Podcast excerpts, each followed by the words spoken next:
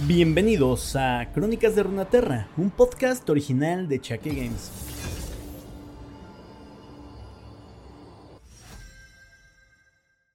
Muy buenas a todos, gente, ¿cómo estamos? El día de hoy les traigo la historia de uno de esos campeones que están súper spameados en por lo menos las cinco primeras clasificaciones de Rankeds. Y por lo cual también se me hace bastante curioso el hecho de que tiene muy poquito eh, lore extendido. Fuera de lo que ya vimos en los episodios pasados, sí se mencionan las historias de otros campeones, pero curiosamente tiene muy poquito lore propio. No le han desenvuelto demasiadas historias como en el caso de otros campeones que traen 4, 5, 6 historias cada uno y larguísimas aparte. Pues en el caso de este champ no, pero quería traérselos para dar un poquito cierre a este arco eh, de personajes de la Orden King Kou, que como se darán cuenta se mencionan a varios. Y dirás, pero pues todavía faltan varios de los que se mencionan. Sí, pero si el personaje del día de hoy tiene poquito lore extendido, créeme que los demás prácticamente son inexistentes para Rito. Eh, por ejemplo, Kennen, tú sabrás que ese campeón lo tiene más muerto y descuidado que. Yo qué sé, que pocos champs. Mmm, Seri, tal vez, no sé. Pero sí, muy pocos están así olvidados. Seth también se menciona mucho en las historias que hemos estado platicando, pero también tiene muy poco que mencionar. Prácticamente lo... La historia de Seth son cosas que ya mencionamos en otras historias, simplemente sería repetirlo, pero como que centrado en él, ¿sabes? Pero básicamente lo más grande que ha hecho Seth ha sido estar en la Orden King Kou, ser súper amigo de Shen, asesinar al papá de Shen y me voy, ¿sabes? Y ya más o menos de lo que sabemos que hizo ya por su lado es este, adoptar a, Kane, que ya también tiene su historia. Entonces no vale mucho la pena redundar demasiados personajes hasta que saquen historias más amplias en el futuro. Cuando lo hagan te prometo que las tendremos en el canal. Por lo mientras te voy a juntar dos historias del campeón del día de hoy para que el episodio no sea extremadamente corto, ya que te digo, tiene muy poquito contenido, se me hace extraño porque de verdad, en las cinco primeras ligas de clasificación tenemos a este campeón prácticamente spameado siempre. Eh, por su nivel de utilización se me haría a mí más lógico, como en el caso de John, de Yasuo, de Maestro Yi, que le sacan y le sacan tontería y media, ¿sabes? Pero bueno, tenemos estas pequeñas historias, así que te voy a juntar por primera vez desde hace mucho tiempo, en otra historia, en otra época del canal. Te voy a juntar dos historias para que no se haga demasiado corto.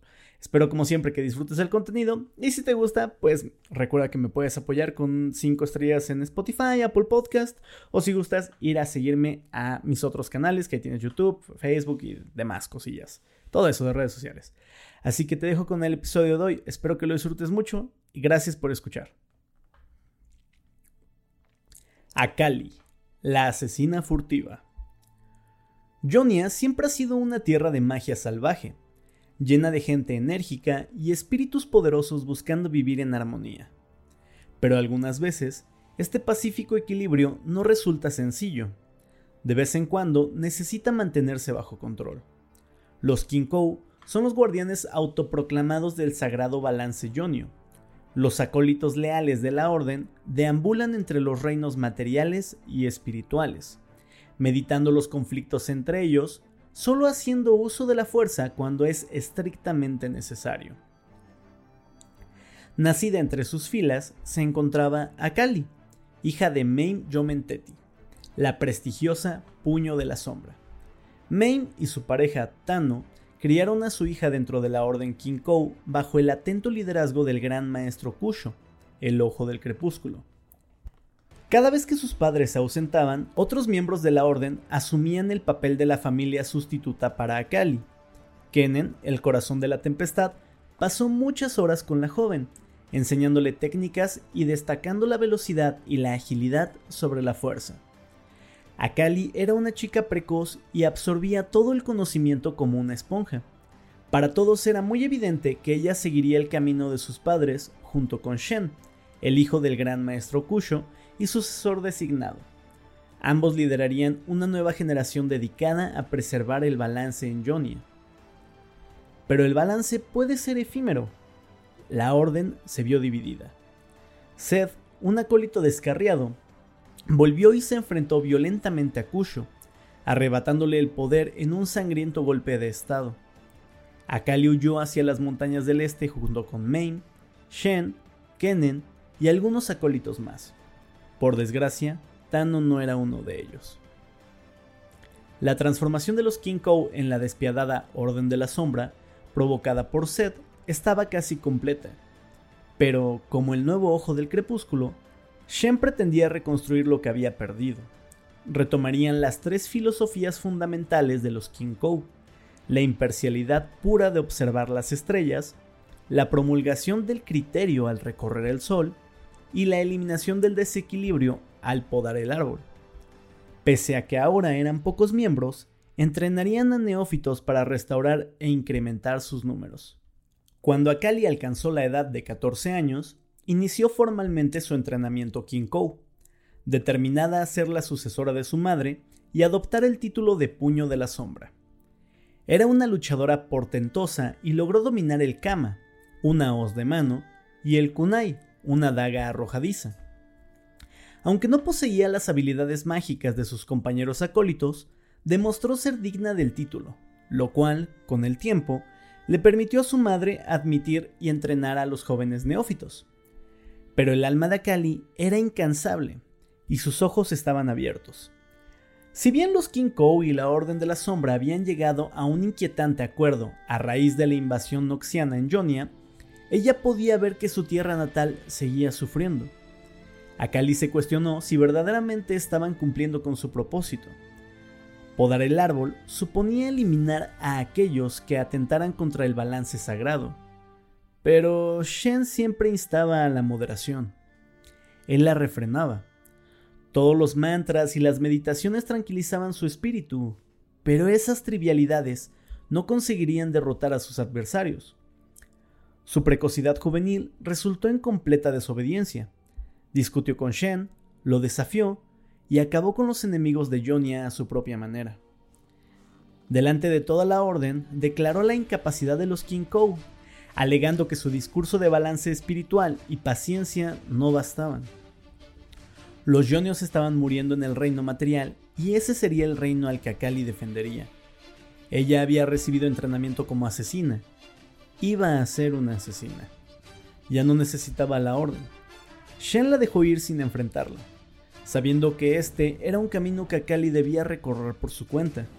Probablemente ese camino la traería de vuelta algún día, pero eso tendría que decidirlo ella.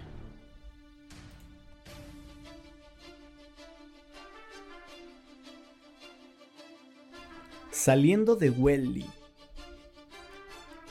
¡Ah! Oye, Bolly, grito. Me cortaste de más, ¿no crees? Levanto la cabeza y giro sobre el tapete de mimbre sobre el que me encuentro boca abajo, para mirar directamente a los ojos del Bastaya arrodillado sobre mí. Puedo sentir cómo la sangre escurre por mi espalda. ¿Qué te parece si lo haces con un poco más de cuidado? añado. Bolí retira de mi hombro su cualo y mulé las herramientas de un tatuador, como un martillo y un cincel, hechas con hueso de serpiente. Algunos usan otros animales o metal, pero los huesos de serpiente son lo suficientemente huecos para dar a la tinta la delgada línea que un maestro como Boli requiere para trabajar. Un poco más de mi sangre gotea del mule y cae sobre mi espalda. Él sonríe, la limpia con un retazo de lino viejo y sacude la cabeza. Después, Levanta las manos y se encoge de hombros, como si me preguntara ¿Quieres que me detenga? Las palabras no salen de su boca. Los soldados noxianos le arrancaron la mayor parte de su lengua mucho antes de que yo comenzara a venir aquí. Pero lo conozco lo suficientemente bien para saber lo que dice con una mirada. Su trabajo hace que un poco de incomodidad valga la pena. Y la sangre... Puedo soportar un poco de sangre. Mucha, si no es mía. Solo limpia un poco, ¿sí? Creo que no tenemos mucho tiempo, le digo. Bolí comienza a golpear el mulé con el cualó y añade la tinta. Él tiene las mejores tintas, de tonos variados, hechos con frutos silvestres raicón triturados y con pétalos de flores encantados que solo se encuentran en el lado sur de los acantilados Blanco. Es un artista y me honra ser su lienzo. Comencé a venir a Welly poco tiempo después de que dejé de escuchar a Shen. ¿Todos esos años en la Orden Kikou procediendo con precaución? No. Shen estaba equivocado sobre eso. Estaba equivocado conmigo. Las restricciones nunca han sido lo mío. Vuelvo a girar sobre el tapete y apoyo mi barbilla sobre mis manos. Mantengo la mirada hacia la puerta que conduce al interior de la taberna de Boli. El lugar es limpio, pero en el aire se respira una culpa densa. La taberna alberga todo tipo de ladrones, renegados y malas decisiones. La gente viene a este lugar para negociar una forma de salir de Welly, para salir de Jonia. Porque entrar a Welly es difícil, pero salirlo es mucho más. Welly es un puerto fantasma, una aldea costera oculta protegida de las propiedades místicas de Jonia. A diferencia de Faelor, no admite forasteros y no la hallarás en los mapas. De hecho, si Welly llega a aparecer, siempre es bajo sus propios términos, desafiando a la gente a hacer estupideces. La mayoría de las personas se aproximan desde los mares, soñando con riquezas, descubrimientos o incluso con nuevos comienzos, pero sus esperanzas se derrumban en un instante. Primero, la costa que los invoca se desvanece detrás de un denso muro de niebla azul cobalto, crepitando con poder arcano. La marea sube y cae violentamente antes de liberar torrentes de olas devastadoras. Mientras los sobrevivientes intentan aferrarse a su embarcación fragmentada, la niebla se desvanece por un breve momento, permitiéndoles ver las linternas parpadeantes de Welly, despidiéndose cruelmente antes de que el agua los arrastre hacia el fondo de la bahía sin aliento. No puedo hacer nada por esas personas. No son mi gente. No son mi problema. Bolí deja de golpear. Estoy aquí por alguien completamente diferente. Siento el fardo que tengo contra el muslo. Me tranquiliza, aunque preferiría tenerlo a mi espalda. Desde ahí podría lanzar tres kunai directo a tres corazones, guiada por mi instinto. Tres asesinatos sin premeditarlos.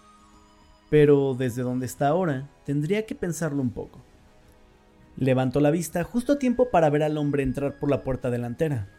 Está rodeado por tres guardias con sus trajes de batalla. Bueno, eso lo hace fácil. Me pregunto a cuál se supone que debo matar. Me burlo. Bolí se ríe. Aún puede hacerlo, aunque no tenga lengua. Tiene un sonido un poco extraño, pero es una risa auténtica.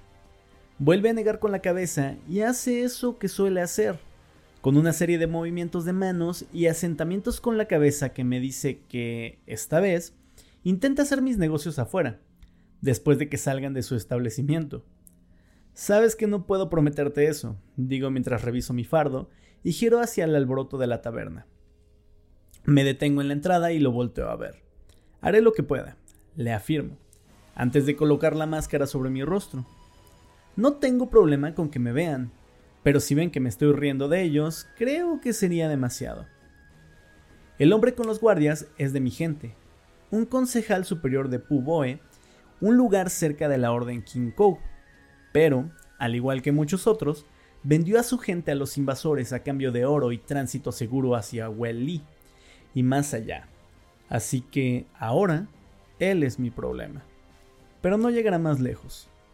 Por supuesto, pude haber acabado con él mientras dormía en la posada o cuando acampaban en la carretera camino a Welly, pero ¿qué tendría eso de divertido? Quiero que pruebe el aire salado. Quiero que sienta alivio antes de que llegue el fin. Pero también quiero que los demás lo vean pagar por sus crímenes y comprendan que no serán tolerados. Las acciones tienen consecuencias. Me acerco sin emitir un solo sonido. Sus manos están temblando mientras dirige un tarro de malta hacia sus labios. Los guardias se colocan en posición defensiva cuando se percatan de mi presencia. Estoy impresionada. Es agradable ver modales por aquí para variar, digo con una sonrisa que no pueden ver. ¿Qué te trae por aquí, chica? pregunta uno de ellos a través de una manchada y dañada placa de acero. Él, digo señalando con mi cama. Brilla con las tonalidades de magia con las que fue forjado. Él es lo que me trae por aquí. Los guardias sacan sus armas, pero antes de que puedan dar un paso hacia mí, desaparecen en un anillo cegador de humo denso los kunai comienzan a volar, golpeando a sus objetivos con un placentero chasquido de carne y huesos. Uno, dos, tres.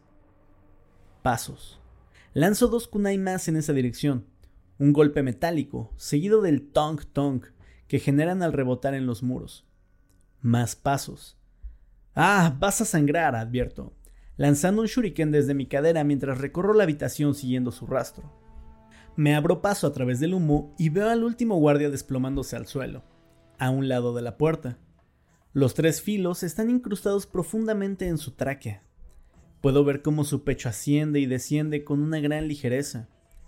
Lo tomo por el cuello y lo levanto solo para asegurarme. Casi, susurro. En ese instante, escucho un gorgoteo a mis espaldas. Me doy la vuelta y encuentro al concejal entre el humo menguante desangrándose en el suelo. Tiene los ojos abiertos, apuntando hacia atrás y hacia adelante por toda la taberna, cuestionándose qué acaba de ocurrir. Ahora luce muy apacible.